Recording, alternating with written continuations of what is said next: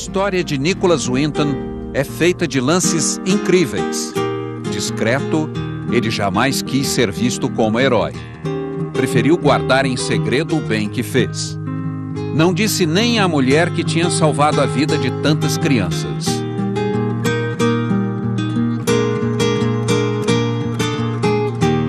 Ao arrumar o sótão de casa, ela descobriu por acaso um velho álbum coberto de poeira.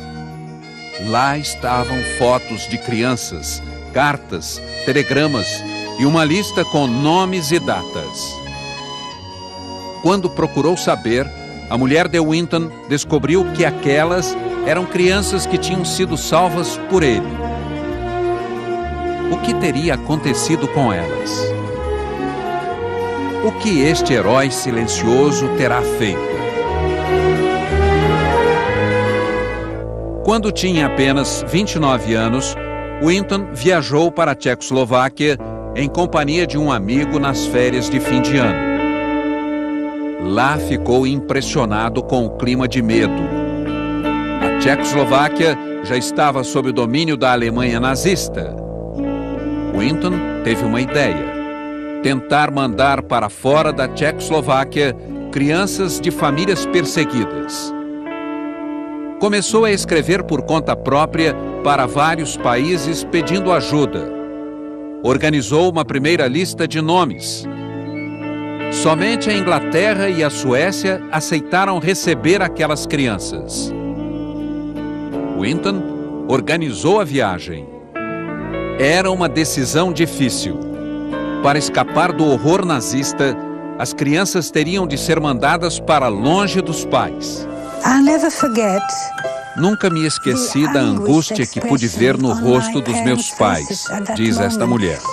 As crianças que partiram para um lugar seguro, a Inglaterra, não sabiam, mas jamais veriam os pais de novo.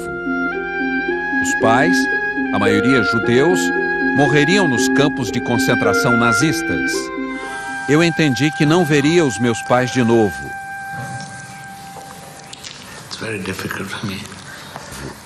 É difícil falar. Desculpe. I've always believed that uh, the family is the most important thing. Sempre acreditei que a família é o que existe de mais importante, confessa este homem, que um dia foi uma das crianças salvas por Winton.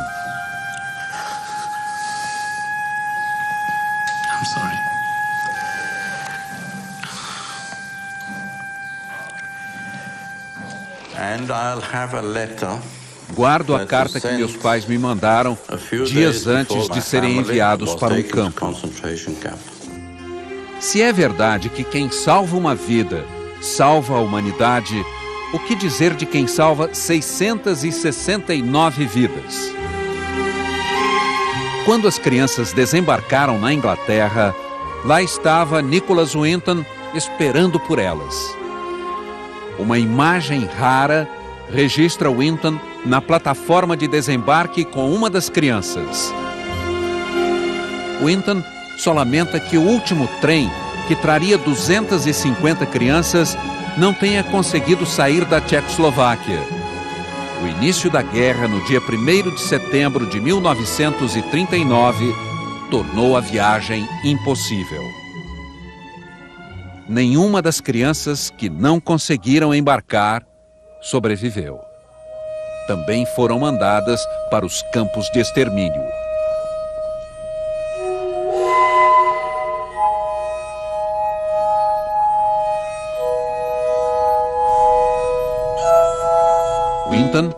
se alistou na Força Aérea.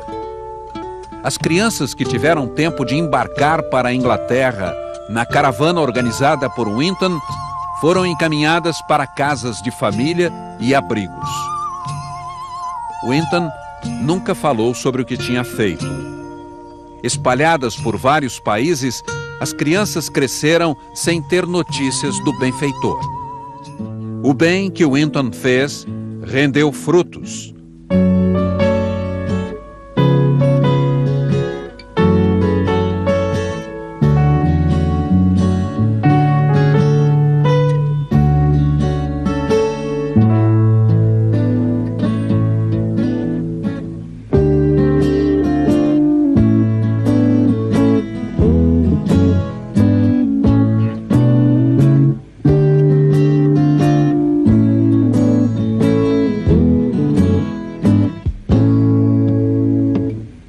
Crianças salvas por Winton se tornaram adultos generosos. Para eh, expressar a gratidão pelo que aconteceu comigo, tento ajudar os outros. Adotei três crianças. Hoje, trabalho dois dias por semana como voluntário num hospital infantil. Uma das melhores características do ser humano é a decência. Nicholas é um dos seres humanos mais decentes que conheci. Desde que a história de Winton se tornou pública, ele começou a receber todo tipo de homenagens. A rainha da Inglaterra chamou ao palácio para entregar uma condecoração. O governo da República Tcheca fez uma grande homenagem. O presidente dos Estados Unidos mandou uma carta de elogios e agradecimentos. Mas o agradecimento mais comovente veio daqueles que Winton um dia salvou da morte certa. Um programa de TV inglês encheu o auditório de sobreviventes que foram salvos por ele quando eram crianças, mas nunca o tinham encontrado. Primeiro, a apresentadora avisa a Winton que a mulher sentada ao lado tinha sido uma das crianças que ele salvou.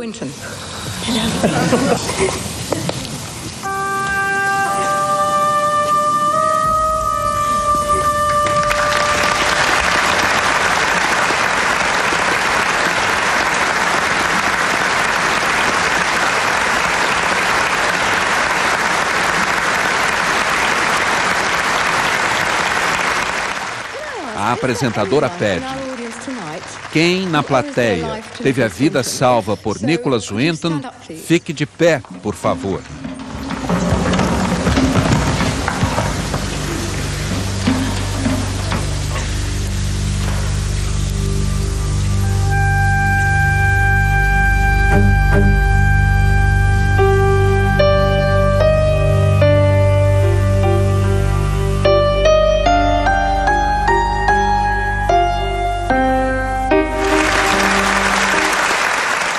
Agradecimento vem em forma de aplausos demorados e lágrimas.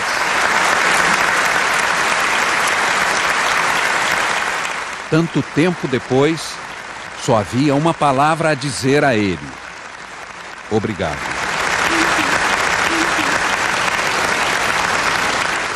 O que é que o herói discreto tem a dizer sobre o que fez? Aos 98 anos de idade, Nicholas Winton deu esta entrevista ao Fantástico em casa, longe da agitação das grandes cidades, no interior da Inglaterra. Tudo o que quer é cuidar do jardim. Usa o tempo livre para ajudar um asilo.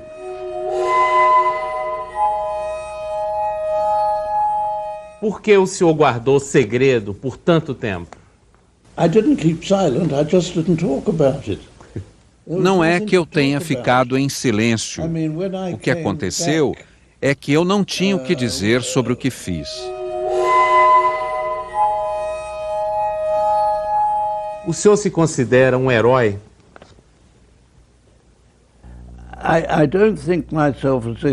Não me vejo como um herói. Para ser herói, alguém precisa fazer algo de perigoso. Não fiz. O que fiz foi algo que os outros achavam impossível, mas eu tinha de tentar para ver se era possível ou não.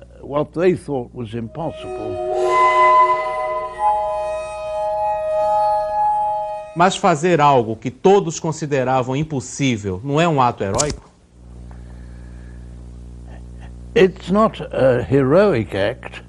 Não é um ato heróico. Meu lema é: se algo não é obviamente impossível, então deve haver uma maneira de fazer. That if something is obviously not impossible, then there must be a way of doing it. O caso de Nicholas Winton é verdadeiramente um caso de fenômeno moral numa aprovação coletiva. Falamos também sobre Schindler e a sua lista. E depois, não podemos esquecer também o caso de Viktor Frankl, que também passando pelas trágicas experiências da Segunda Guerra,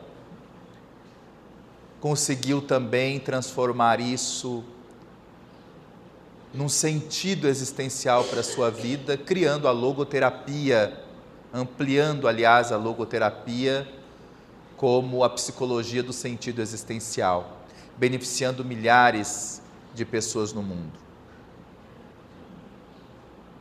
Há aqui uma diferenciação interessante que merece a nossa consideração. No caso do Dr. Eben Alexander III, que aliás eu achei interessante porque nós vimos todo o conteúdo que o Dr.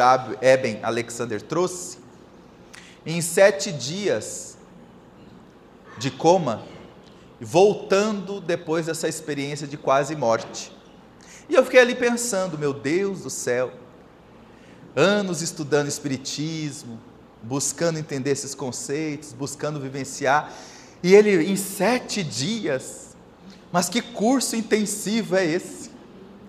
E aí eu cheguei à conclusão, é, eu acho que eu vou continuar por aqui mesmo, porque essa experiência de quase morte, não sei se alguém quiser se inscrever para sete dias com o Dr. Eben, né, como ele fez, ou então a gente pode continuar por aqui mesmo, aprendendo no Espiritismo, e a cada dia nós evoluirmos.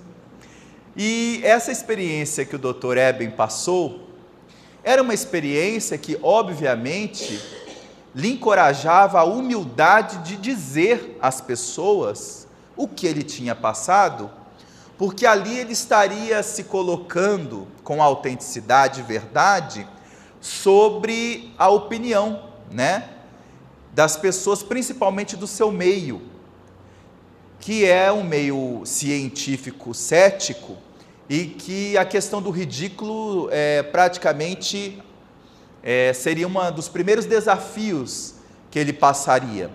Então, realmente foi uma prova de coragem e de humildade perante si mesmo, as leis divinas, dizer o que passou, dizer o que viu, dizer o que experimentou. Mas o doutor Eben Alexander experimentou um caso pessoal, foi com ele. O caso de Winton é diferente. Ele não disse o que fez. Porque essa humildade e essa humildade, nessas circunstâncias diferentes, funcionam de maneiras distintas. Essa humildade de reconhecer do Dr. Eben que o que ele vivenciou foi tão profundo e tão sério que, diante da ignorância da maioria, eu devo mostrar a coragem de dizer realmente o que eu vi e o que eu presenciei.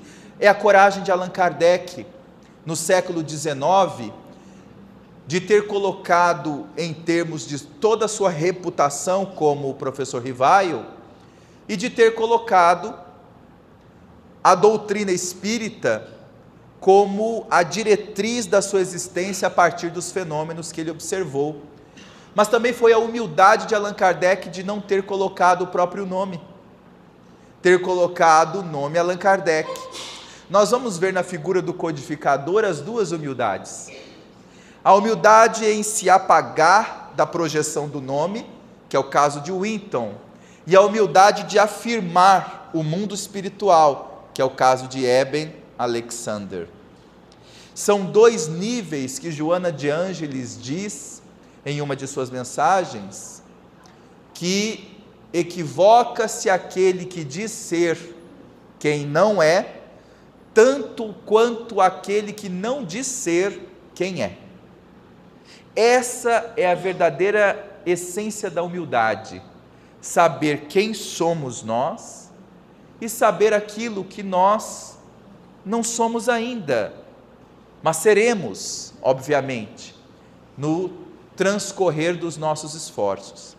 Então é fundamental, dentre essa virtude meio, essa virtude que o nosso Winton traz da sua experiência de vida, que a humildade que ele teve foi a de saber que o que ele fez, na visão dele, era algo de tamanha importância para a sua consciência, para o bem pelo bem aquelas crianças, que nenhum nível de interesse em projetar isso para fora, declarar para as pessoas, nem para a esposa, ele não disse.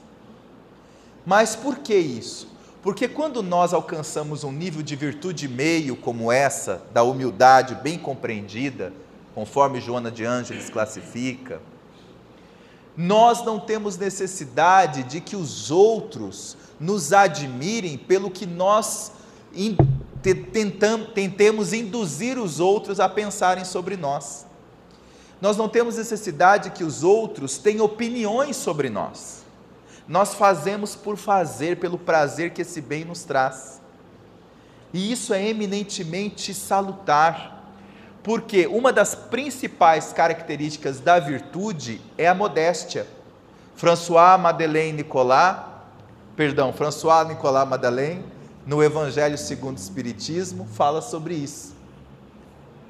A virtude é modesta. Curadars era modesto, São Vicente de Paulo era modesto. Por quê? Porque a virtude em si é uma relação nossa com a consciência, nossa com o Criador.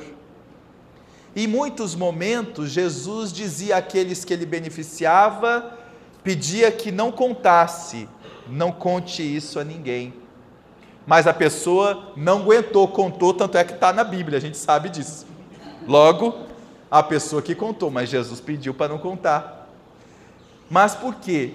Porque a virtude é aquele momento em que o espírito imortal entra em contato consigo mesmo e se sente realizado por ser e fazer para si mesmo aquele bem claro, em benefício dos outros, mas é um presente que nós damos para nós mesmos.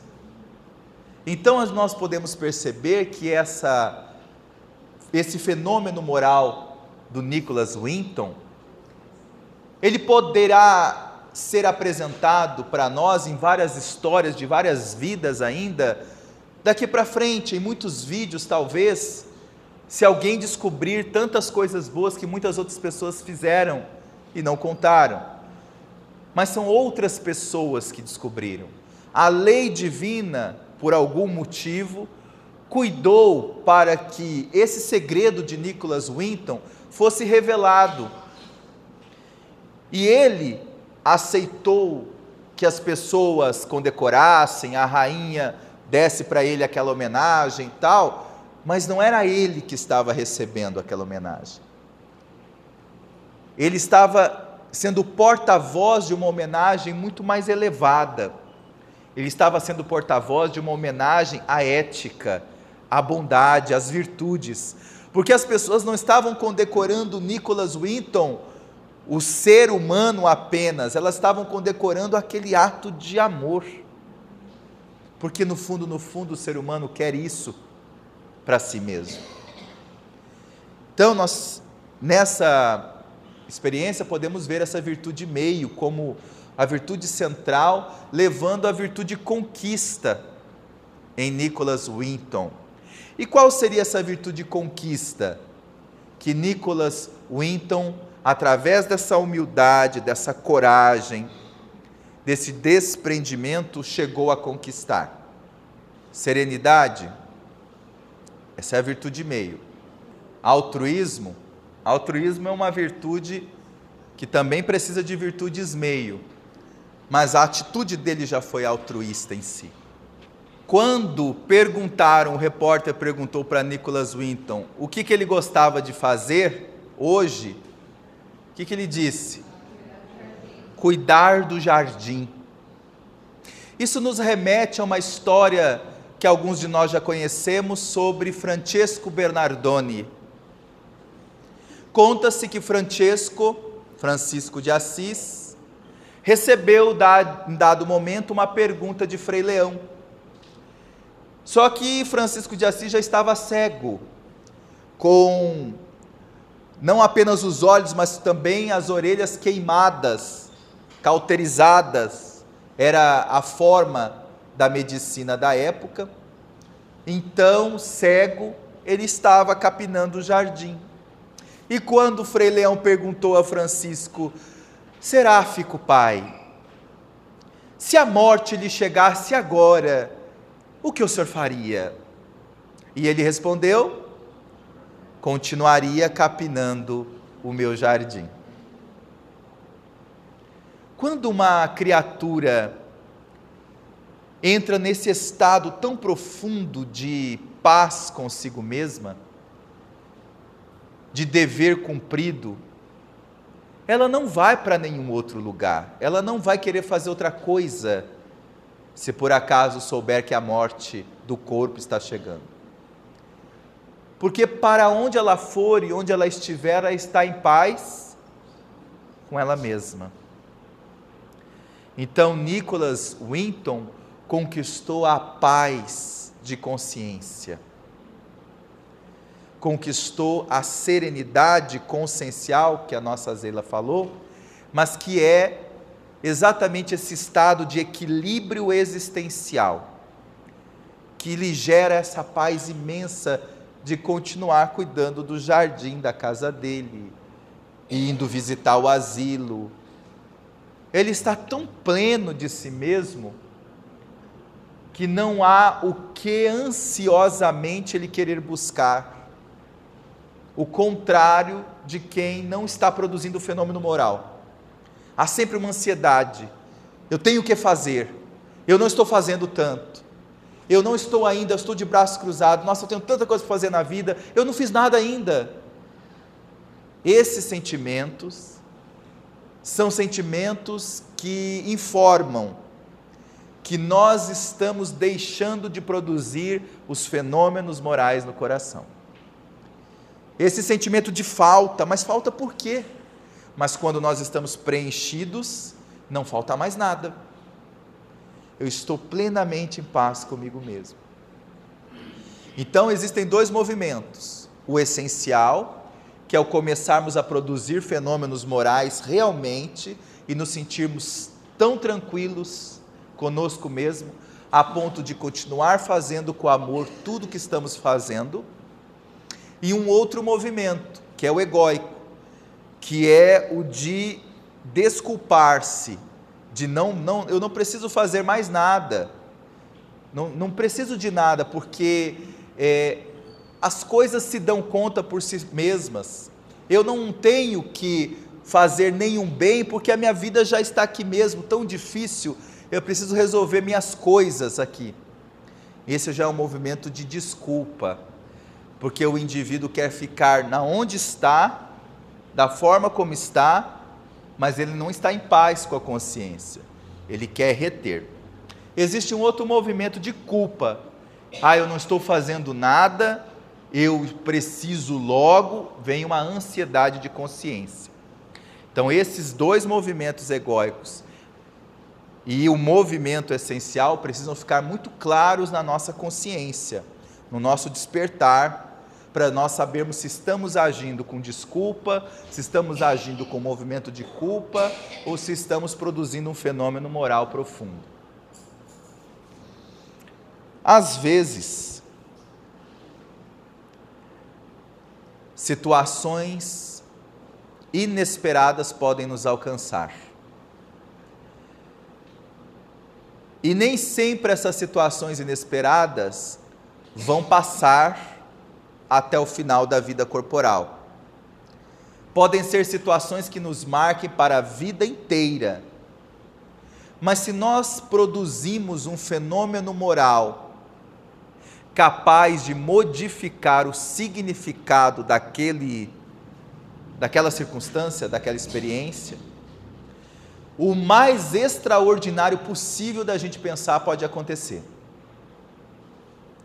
E novamente voltamos àquilo que nós pensamos ontem. Nada está nos impedindo. Algumas coisas estão nos obstaculizando apenas, mas impedindo, nada está nos impedindo de produzirmos fenômenos morais, como no caso de Mary Johnson. We end tonight with one of the most potent powers on earth. It can change lives in an instant. Everyone has it. It's the power to forgive. Watch it now in action in Steve Hartman's Assignment America. Mm-hmm, thank you, Lord. In a small apartment building in North Minneapolis, a 59 year old teacher's aide sings praise to God for no seemingly apparent reason. Indeed, if anyone was to have issues with the Lord, it would be Mary Johnson. For all you've done for me. He never had a chance. In February 1993, Mary's son, Loramian Bird, was shot to death during an argument at a party. He was 20 and Mary's only child. My son was gone. The killer was a 16 year old kid named O'Shea Israel. I wanted justice. He was an animal. He deserved to be caged. And he was. Tried as an adult and sentenced to 25 and a half years, O'Shea served 17 before being recently released. He now lives back in the old neighborhood, close to Mary. This close. He lives next door. Next door. How a convicted murderer ended up living a door jam away from his victim's mother is a story not of horrible misfortune, as you might expect, but of remarkable mercy. A few years ago, Mary asked if she could meet O'Shea here at Minnesota's Stillwater State Prison. As a devout Christian, she felt compelled to see if there was some way, if somehow she could forgive her son's killer. What'd she say to you? I believe the first thing she said was, Look, you don't know me, I don't know you. Let's just start with right now. And I was befuddled myself. O'Shea says they met regularly after that. When he got out, she introduced him to her landlord, who, with Mary's blessing, invited O'Shea to move into the building. Today, they don't just live close, they are close. Clearly, Mary was able to forgive. Unforgiveness is like cancer. It will eat you from the inside out. It's not about that other person. Me forgiving him does not diminish what he's done. Yes, he murdered my son, but the forgiveness is for me. It's for me. For O'Shea, it hasn't been that easy. I haven't totally forgiven myself yet. I'm learning how to forgive myself. And I'm still growing towards, you know, trying to forgive myself and what it is I've done. To that end, O'Shea is now busy proving himself to himself. He works at a recycling plant by day and goes to college by night. He says he's determined to pay back Mary's clemency by contributing to society. In fact, he's already working on it, singing the praises of God and forgiveness at prisons, churches, to large audiences everywhere. Forgiveness is a powerful thing. Yes, I'm grateful. Which explains why Mary can sing her praise of thanks to her audience of one. Steve Hartman, CBS News, Minneapolis. For all you've done for me. Esse fenômeno moral é fácil? Sim ou não? É difícil? É? Bem trabalhoso. Mas Mary Johnson disse algo que é fundamental refletirmos. Ela disse: o perdão não era para ele, era para mim. O mesmo conceito que Ota e Keiko Ota pensaram quando aquele homem que era o segurança matou o filho deles, aqui no Brasil, no estado de São Paulo. Ele disse que o que ele sentia por aquele homem que havia matado o filho dele era tão ruim, tão ruim, lhe fazia tão mal aquele sentimento de vingança, que ele entendeu que exatamente o sentimento daquela natureza que fazia com que ele tivesse até vontade de matar o homem que matou o filho dele. Então ele deu-se conta que, em essência, não foi o homem que matou o filho dele, mas foi aquele sentimento que matou o filho dele. Aquele sentimento de ódio, de vingança, que o homem tinha. Ele conseguiu compreender que o ser humano é algo e o que o ser humano sente é outra questão. O ser humano é um valor, o espírito imortal é um valor de Deus. Mas como o espírito se comporta, pode estar muito distante de se conectar com Deus. Então, compreendendo a natureza de como funciona verdadeiramente o mal e como funciona o bem, Ota e Keiko se libertaram da vontade de vingar, perdoaram os assassinos do seu filho e fundaram a, a instituição Ivisota pela paz, pregando a paz nas famílias, a paz entre as criaturas, que no começo era para as vítimas de violência, como ele foi, mas depois se transformou também numa proposta de conceito de vida, numa filosofia para entender que quando nós perdoamos, nós nos libertamos dessa mancha energética, dessa desse câncer energético, como ela diz, é como um câncer que corrói de dentro para fora, e ela não está dizendo metaforicamente, não, ela está dizendo literalmente, porque a ofensa, a mágoa, melhor dizendo, gera câncer. Um coração que vive magoado pode contrair um câncer, sim. E é isso o que nós estamos vivenciando agora aprendendo sobre como nos libertar disso, nos libertar dessas influências que têm nos feito mal. Sairmos da ideia de que o bem que nós vamos fazer, quando alguém nos faz o mal, parece uma coisa injusta. Por que, que eu vou fazer o bem quando alguém nos faz o mal? Na nossa mente utilitarista ainda, dá um grande nó. Porque a cultura diz que quando alguém faz o mal, a gente deve pagar, revidar com o mal. Mas é exatamente o contrário que nos faz o bem. E qual foi o fenômeno moral que Mary Johnson produziu? Produziu perdão? Sim, o perdão é a materialização desse fenômeno moral. Mas que virtudes ela conseguiu angariar para produzir esse fenômeno moral? Resignação, virtude meio, também utilizou.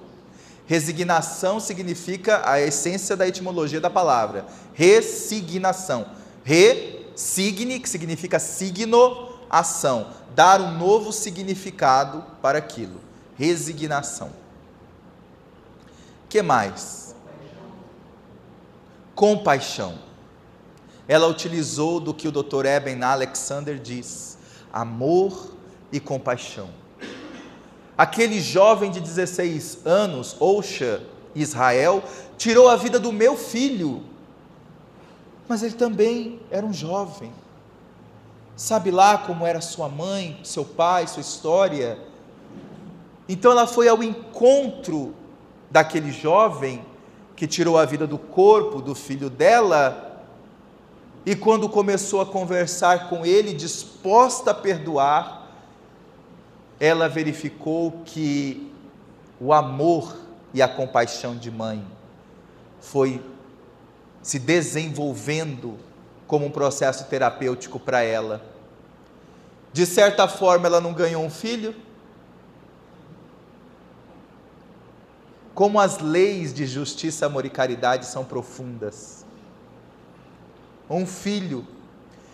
E o interessante da história de Mary Johnson, da história de Nicholas Winton, da história de Eben Alexander e da história de Nick Wojcik, é que eles têm todos eles, produtores de fenômenos morais, uma coisa em comum. Qual é? Todos eles. Cada um numa situação bem diversa da outra todos eles estão propagando isso para todas as pessoas. Todos eles estão ajudando os outros. Ninguém está em casa com os braços cruzados, acreditando que o mundo será curado, será melhorado por uma força externa. Todos eles, com a força do amor, transbordam isso agora em atitudes para as outras pessoas.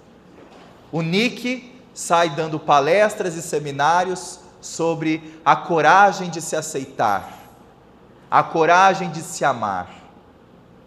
Nicholas Winton ajuda o asilo e com certeza por aí foi chamado para falar também do valor desse amor.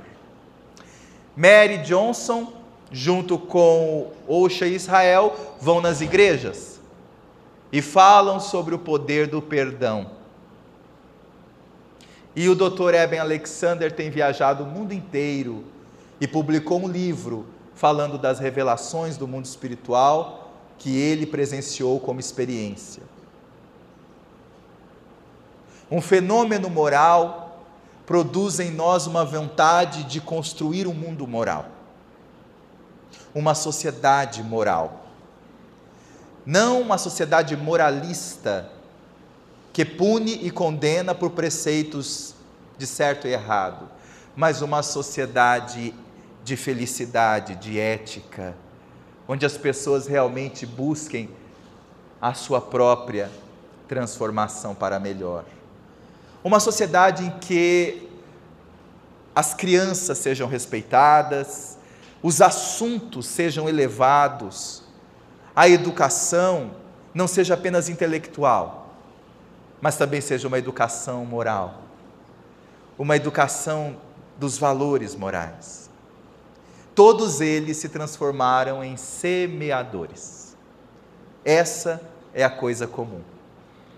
Quando um fenômeno moral é produzido em nós, nós nos transformamos em semeadores. Semeadores que saímos a semear. E qual é a virtude que faz com que um espírito imortal saia a semear? Queira, aliás, sair a semear. Queira é uma virtude que não foi falada ainda hoje. Que depois de tudo isso, sente uma enorme vontade de sair a semear. Qual é? Alguém falou? Gratidão. Você sabe por que a gratidão é tão profunda? A gratidão é tão profunda porque ela não é um sentimento que a gente dá ao outro quando o outro dá alguma coisa a nós. A gratidão é profunda porque ela é um estado da alma quando o espírito reconhece que tudo mais que está à sua disposição, vinda do Criador, são todas essas provas de amor que nós até agora, no presente momento, nós só fomos profundamente amados e seremos profundamente amados pela eternidade em todas as circunstâncias que nós passamos. O amor de Deus nunca se apartou de nós, sempre esteve presente. Fomos nós que recusamos de aceitá-lo, de senti-lo, de enxergá-lo em muitas vezes. E de repente, quando nós nos damos conta disso, isso é tão profundo e tão real, que nós não sentimos a obrigação de dizer isso às pessoas. Nós sentimos uma gratidão e queremos dizer isso às pessoas. Então nós sentimos o estado do semeador. O semeador não é uma prática, é um estado de espírito. Onde eu estiver, com quem eu estiver, eu quero semear. Eu quero falar disso que me faz bem, que preenche o meu coração. Então o espírita hoje ele está convidado a falar do amor e das verdades espirituais, não para que os outros que não sabem nada sobre o mundo espiritual, que não entendem nada sobre o espiritismo, saibam. Isso é uma tentativa de dogmatizar, catequizar o outro. O espírita fala e sente vontade de divulgar o espiritismo, seja no centro, seja em conversa com amigos, no movimento espírita de várias formas, principalmente por quê? Porque eu me sinto imensamente grato com tudo que a doutrina espírita já fez por mim. Eu me sinto imensamente grato e com essa gratidão eu sinto vontade de semear. Vamos ver o vídeo.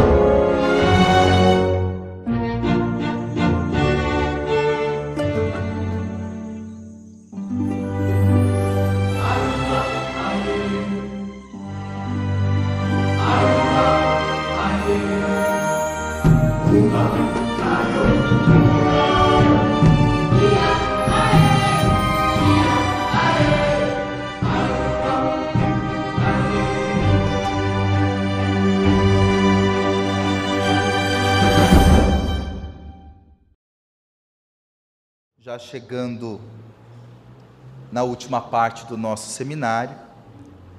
Vamos agora para o fenômeno moral e a transformação da humanidade. O que pode acontecer se nós aqui produzirmos em nós um fenômeno moral profundo em nossas vidas de transformação e vários outros fenômenos morais em todos os dias? Vimos ao longo deste seminário que o fenômeno moral é o movimento de desenvolver as virtudes essenciais da vida, a partir do cumprimento das leis divinas e da entrega aos atributos de Deus. Ou seja, nós já estamos totalmente semeados pelas virtudes da vida. Se nós pararmos para analisar, a ideia de que nós vamos conquistar virtudes que não estão em nós, às vezes é muito presente. Por exemplo, eu vou conquistar a humildade porque eu não tenho humildade. Eu vou conquistar a paciência porque eu não tenho paciência. Eu vou conquistar a benevolência porque eu não tenho benevolência, generosidade. Isso corresponde à realidade? Sim ou não? Se nós não tivéssemos, no, do ponto de vista essencial,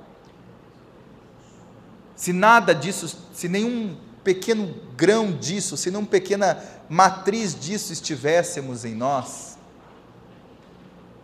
então nós teríamos que buscar isso fora de nós. A ideia mais adequada é pensarmos: eu quero desenvolver a humildade porque eu já sou humildade, em essência. Mas eu quero desenvolvê-la, eu já sou. Eu já sou generosidade, eu já sou benevolência. Mas eu quero desenvolvê-la e manifestá-la. Há uma diferença, há uma grande diferença. Porque quando eu reconheço que eu já sou essa humildade e que agora eu devo cultivá-la para que ela se manifeste, em nenhum momento eu vou entrar num processo de menos-valia. Quem sou eu? Eu não consigo. Já está comigo. Sou eu, em essência, a grande virtude de Deus na existência. Eu sou um agente inteligente dessa virtude na existência. Mas o que acontece é que eu ainda faço um movimento de querer separar eu, virtuoso, das virtudes que estão lá no céu, não sei aonde, e que eu quero então buscá-las. Elas já são, todas elas, uma energia, faz parte de mim ou seja, faz parte de todos nós. Quando nós pensamos que a virtude está distante de nós, nós não conseguimos acionar os atributos de filho de Deus que somos. Como filhos de Deus, nós também temos, em relatividade, obviamente, o seu atributo em nós. Deus é onipotente, nós não somos onipotente, nós somos potentes. Deus é onisciente, nós não somos oniscientes, mas nós somos cientes. Então, com a nossa potência e com a nossa ciência, nós nos conectamos. Isso não é abstrato, é concreto, como diz o Dr. Eben Alexander, o amor e a compaixão não são abstratos, são concretos. Nós nos conectamos à onipotência a onisciência, ou seja, nós nos sentimos abraçados, albergados, acolhidos e fortalecidos para perdoar um filho que assassina, o, o rapaz que assassina o filho. Porque de onde é que essa mulher tirou essa força moral? Essa força moral não veio apenas do querer dela. Não, eu quero simplesmente vou lá e vou perdoar meu filho mas veio de uma profunda conexão do espírito com as fontes de amor que regem o universo todo. A semelhança da semente, que ela não é por si mesma apenas que sai a raiz para se enraizar. Ela conta com aqueles sais minerais da terra, ela conta com a água, ela conta com o ambiente que ela foi colocada. Pois bem, nós fomos colocados desde o princípio da existência num ambiente profundamente amoroso de Deus. Como diz o Evangelho segundo o Espiritismo, o Espírito da Verdade, naquele trecho que eu acho belíssimo: Venho como outrora dos filhos transviados de Israel. Escutai a minha palavra. Meu Pai não quer aniquilar a raça humana. Venho estender mãos socorrosas, misericordiosas a, em vossa direção. Um conceito central da mensagem, do início da mensagem. Então eu acho de uma beleza imensa a forma amorosa como é colocado, a visão que o mundo espiritual superior tem das nossas dores, dos nossos sofrimentos, também dos nossos equívocos. Vem estender mãos de misericórdia. Então, essa conexão com o mundo espiritual, o Espiritismo vem nos ajudar a ser uma coisa mais concreta quem de nós temos o hábito, por exemplo, de ter uma conversa todos os dias com o nosso anjo de guarda?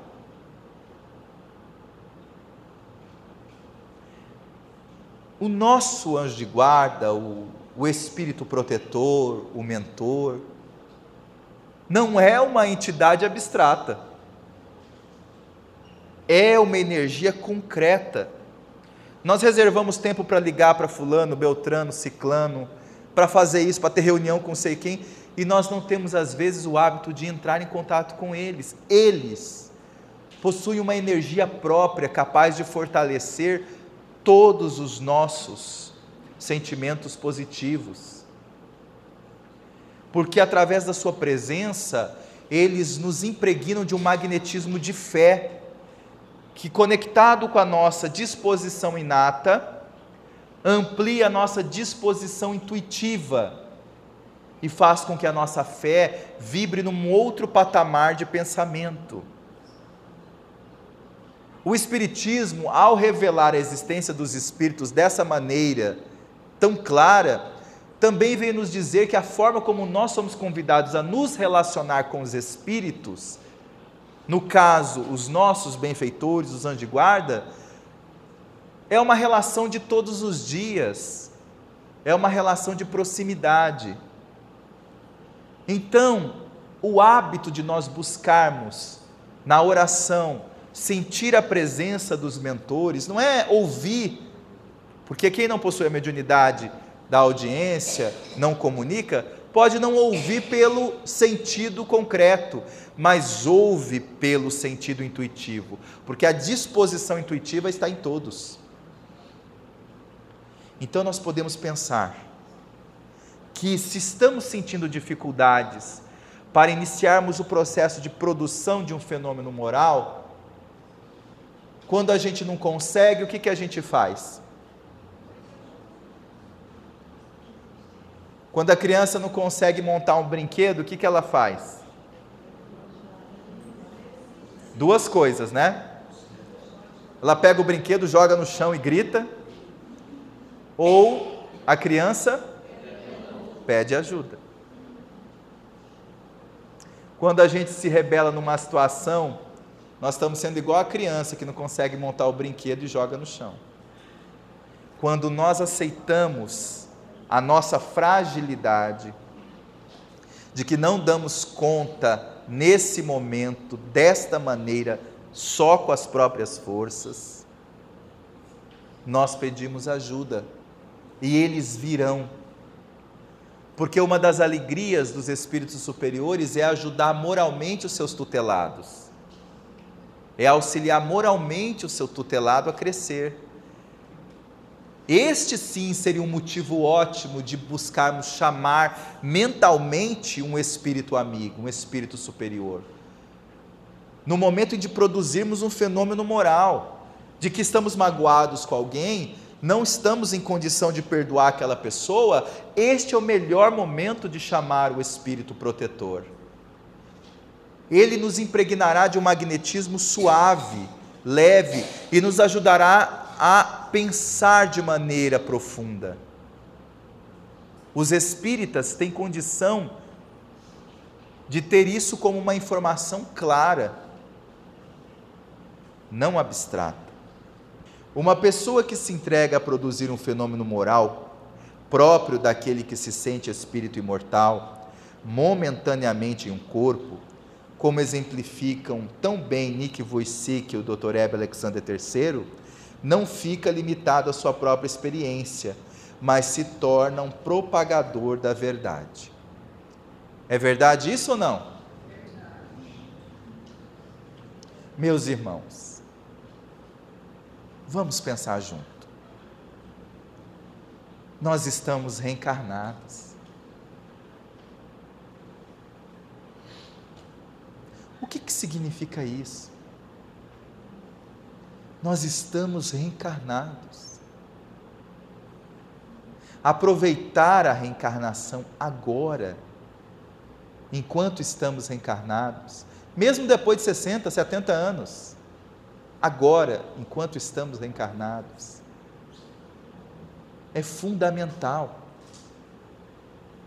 produzir o máximo possível de experiências morais, de fenômenos morais, porque a nossa vida corporal não é nossa.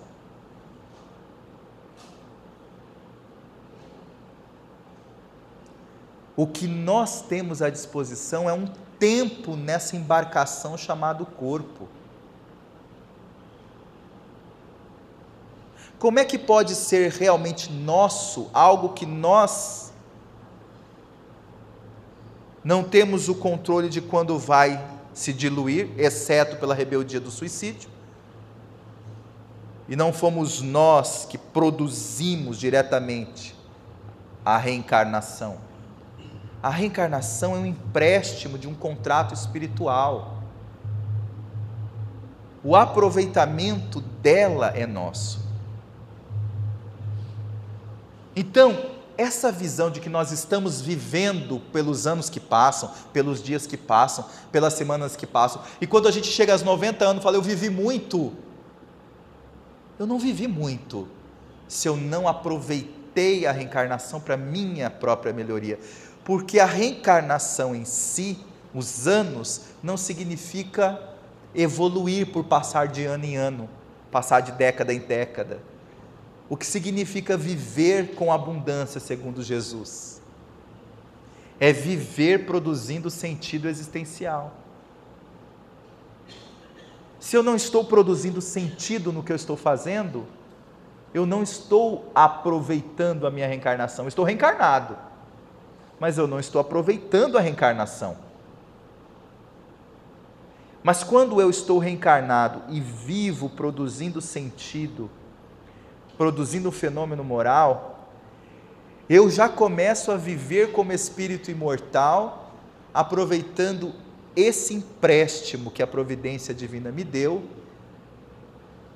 e já me tornando verdadeiramente feliz, do ponto de vista da relatividade, claro, mas feliz pelo bem que eu já consigo fazer. Então, se nós pararmos para pensar, dentro da nossa perspectiva evolutiva da presente reencarnação, se a nossa reencarnação fosse uma pizza, e cada fatia dessa pizza fosse uma etapa muito bem aproveitada da nossa reencarnação, com muito sentido existencial, quantas fatias a pizza teria? Se a pizza tiver duas fatias, corre que dá tempo. Se a pizza tiver com oito fatias prontas, está ótimo. Mas se a pizza estiver apenas com poucos pedaços, então nós podemos transformar isso a partir de agora.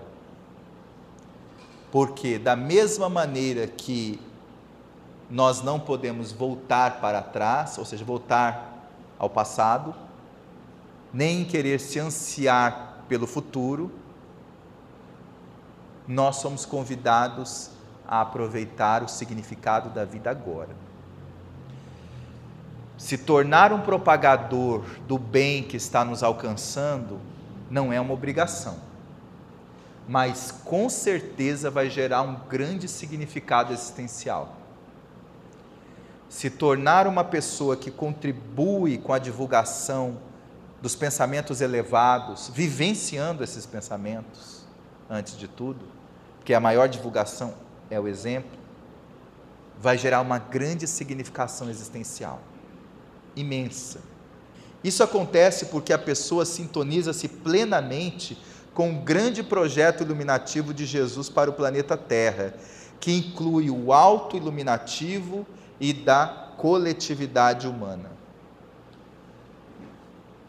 No seminário Projetos Iluminativos falamos bastante sobre isso, mas vale a pena aqui retomar uma questão. Todas as nossas possibilidades de crescimento nessa presente reencarnação não é também uma oportunidade que está conectada com um projeto iluminativo de Jesus na Terra? Por exemplo, se o homem sozinho faz hoje o que, por exemplo, o Nicholas Winton faz, fez. Se ele fez hoje o que ele fez.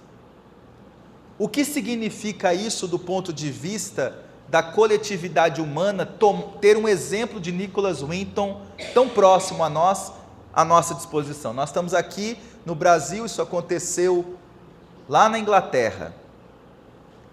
O que, que significa hoje termos o exemplo dele nas nossas vidas? Mexeu com a gente esse exemplo? Comoveu? Nos deu uma outra dimensão? Pois é, essa história pessoal de uma oportunidade muito bem aproveitada que ele teve e fez, se conecta hoje conosco. Ou seja, é uma contribuição do projeto iluminativo de Jesus para o planeta, que está a todo momento solicitando mais e mais fenômenos morais no planeta. Jesus, através de várias formas do conhecimento humano, do pensamento humano, da moral humana, está constantemente solicitando a nós que produzamos fenômenos morais. E ele nos solicita de muitas maneiras, principalmente da vida que nós levamos, na onde nós estamos, com quem nós estamos convivendo. Ali está sendo solicitado, porque hoje não existe mais uma pessoa que viva uma vida totalmente isolada do ponto de vista da coletividade o que nós produzimos, produzirmos em termos de mudança moral, vai também se transformar numa vida a ser divulgada. Não por isso, mas porque há uma sede de fenômeno moral no mundo. Então, se nós nos dedicarmos a fazermos de nós um fenômeno moral, a nos transformarmos nesse fenômeno moral, e olha, nós não estamos falando de realizações, porque a Mary Johnson, o que mais nos chamou a atenção e nos comoveu, não foi uma coisa fora que ela fez. O que é que foi? Foi o que ela fez, o perdão. Porque para nós parece tão difícil perdoar dessa maneira, e quando ela fez, ela demonstrou que na verdade nunca foi difícil. É porque ela se conectou e agora nós temos o exemplo de uma mãe que perdoou um o assassino do filho. E outro exemplo também aqui no Brasil. Então, isso tudo vai nos dando os sinais que a mensagem de obras póstumas havia nos colocado. Não busquei sinais no céu, os sinais estão entre os homens, estão entre vós, diz a mensagem de obras póstumas. Não é um sinal isso? De um mundo de regeneração? E todos os outros sinais que nós vemos. Então, esses sinais, eu pergunto, quem de nós não podemos produzir? Quem está impedido de produzir esse sinal? Nenhum de nós. Só para produzi-los, precisamos individualmente, consciencialmente, de uma decisão. Eu quero, a partir de agora, me esforçar plenamente, paciente, perseveradamente, disciplinadamente, para produzir esse fenômeno em mim. Esse é, portanto, o grande resultado de um fenômeno moral. Trabalharmos pela propagação do ideal cristão para que Jesus Cristo triunfe definitivamente na terra regenerada e todos nós, como verdadeiros aprendizes, o tornemos o nosso modelo e guia. Uma vez, o mentor Honório me disse: Meu filho, você sabe qual é a única alegria que o tarefeiro da mediunidade deve esperar na tarefa? E eu disse: Não, Senhor. E ele me disse: Meu filho, o médium pode ter muitas alegrias na terra, mas a mais verdadeira e profunda alegria e única que ele deve esperar é de ver Jesus triunfando na terra. A maior alegria que nós somos convidados a cultivar é essa alegria de ver Jesus triunfando na terra. Isso significa muito.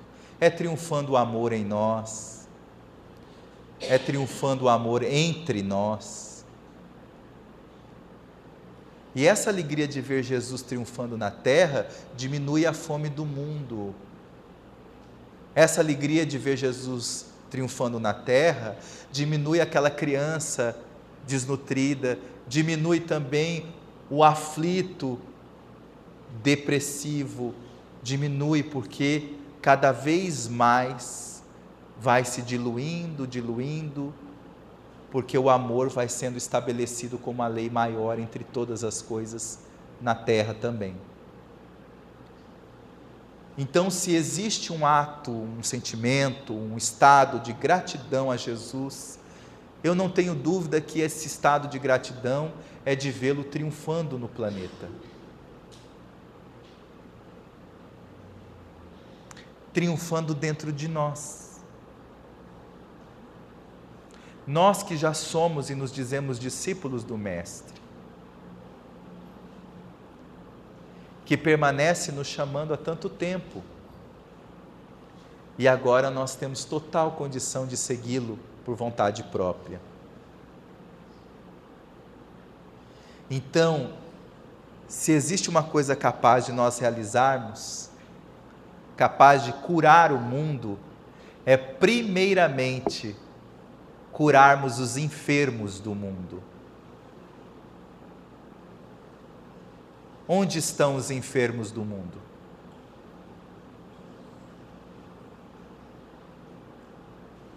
Os enfermos morais. Onde está a nossa enfermidade moral? Vamos fundo nas nossas enfermidades morais.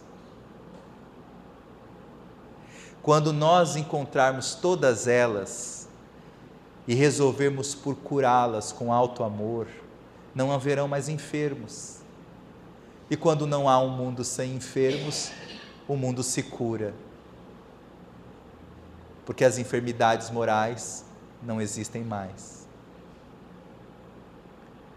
Então, o grande convite para um fenômeno moral acontecer é nós irmos ao encontro dessas nossas enfermidades morais, acolhê-las com a força medicamentosa das virtudes, envolvê-las com o ato balsâmico do dever cumprido. E através desse processo amorosamente saudável, nós nos dispormos a, serem, a sermos os medicamentos de Deus sobre as feridas do mundo todo, dentro da nossa própria vida. Porque se eu me tornar um medicamento, onde eu estiver e com quem eu estiver, eu sempre vou olhar aquela criatura como uma irmã, capaz de conviver comigo sem problema nenhum e capaz de eu ajudá-la e também pedir ajuda se eu precisar.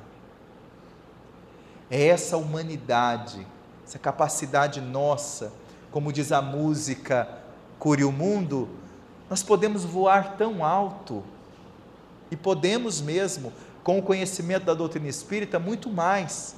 Por quê?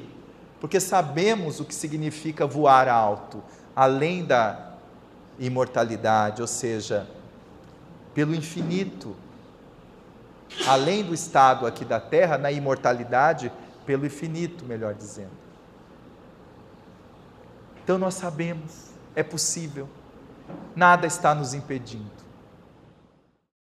E a nossa ideia é que nós cantemos juntos com esse clipe que abrimos o seminário ontem, mas que nós cantemos juntos não simplesmente o cantar da música, mas buscar senti-la no coração, dentro desse propósito de produzir fenômenos morais em nós mesmos. Todos nós somos convidados a fertilizar o nosso coração, como nos ensina a parábola do semeador, para que possamos produzir os frutos necessários para ter as sementes para semear para o mundo. Como o Afro nos colocou, todas aquelas pessoas que nós trouxemos os exemplos, os quatro, nós poderíamos trazer muitos mais, fizeram a sua parte e foram ao encontro dos outros para fazer um mundo melhor. Então é nesse espírito que gostaríamos de concluir o nosso seminário. Antes da prece, nós vamos colocar o, o clipe e vamos sentir com o coração essa proposta de curar o mundo a partir da nossa cura interna.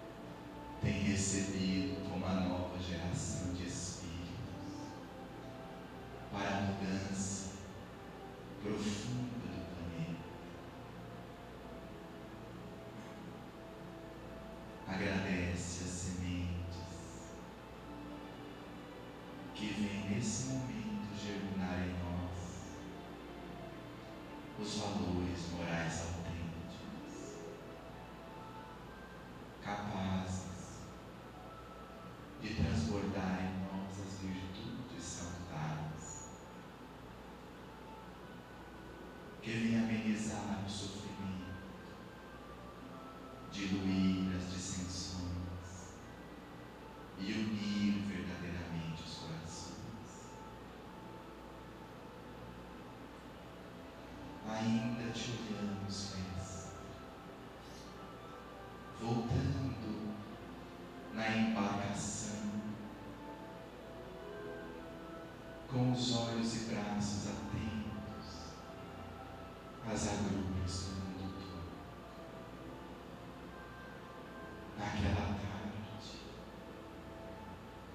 buscávamos compreender qual seria a sua lição movedora a nos transmitir mais uma vez as pérolas imortais que ficariam para sempre em nosso coração. Descer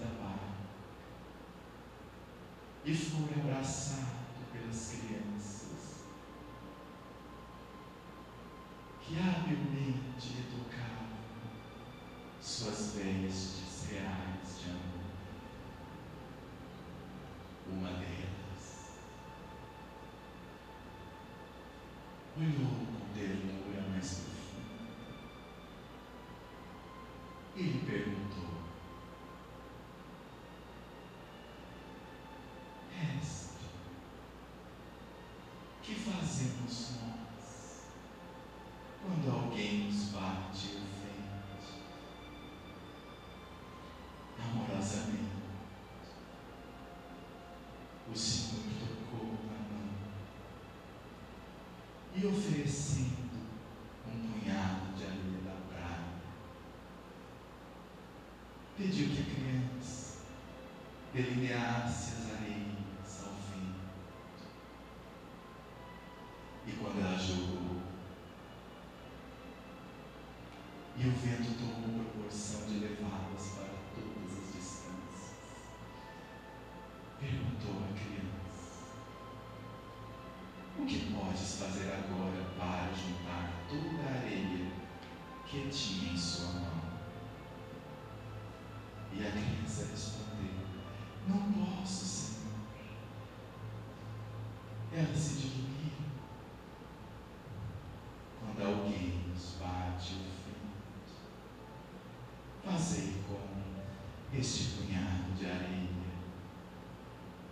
ti que de lua o fez,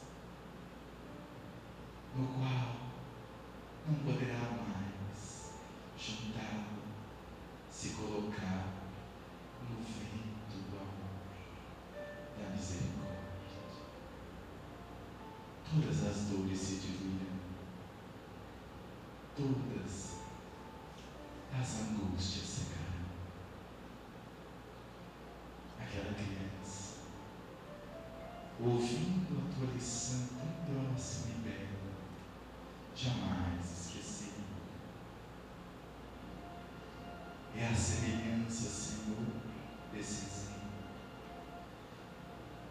concluímos esse seminário,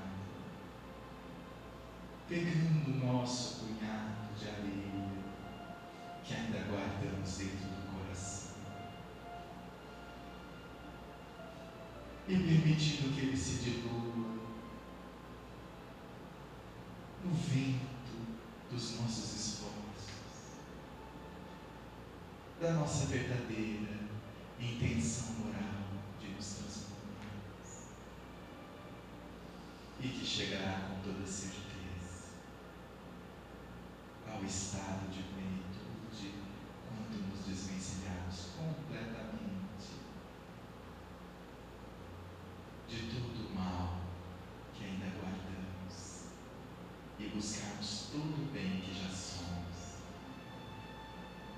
Yes.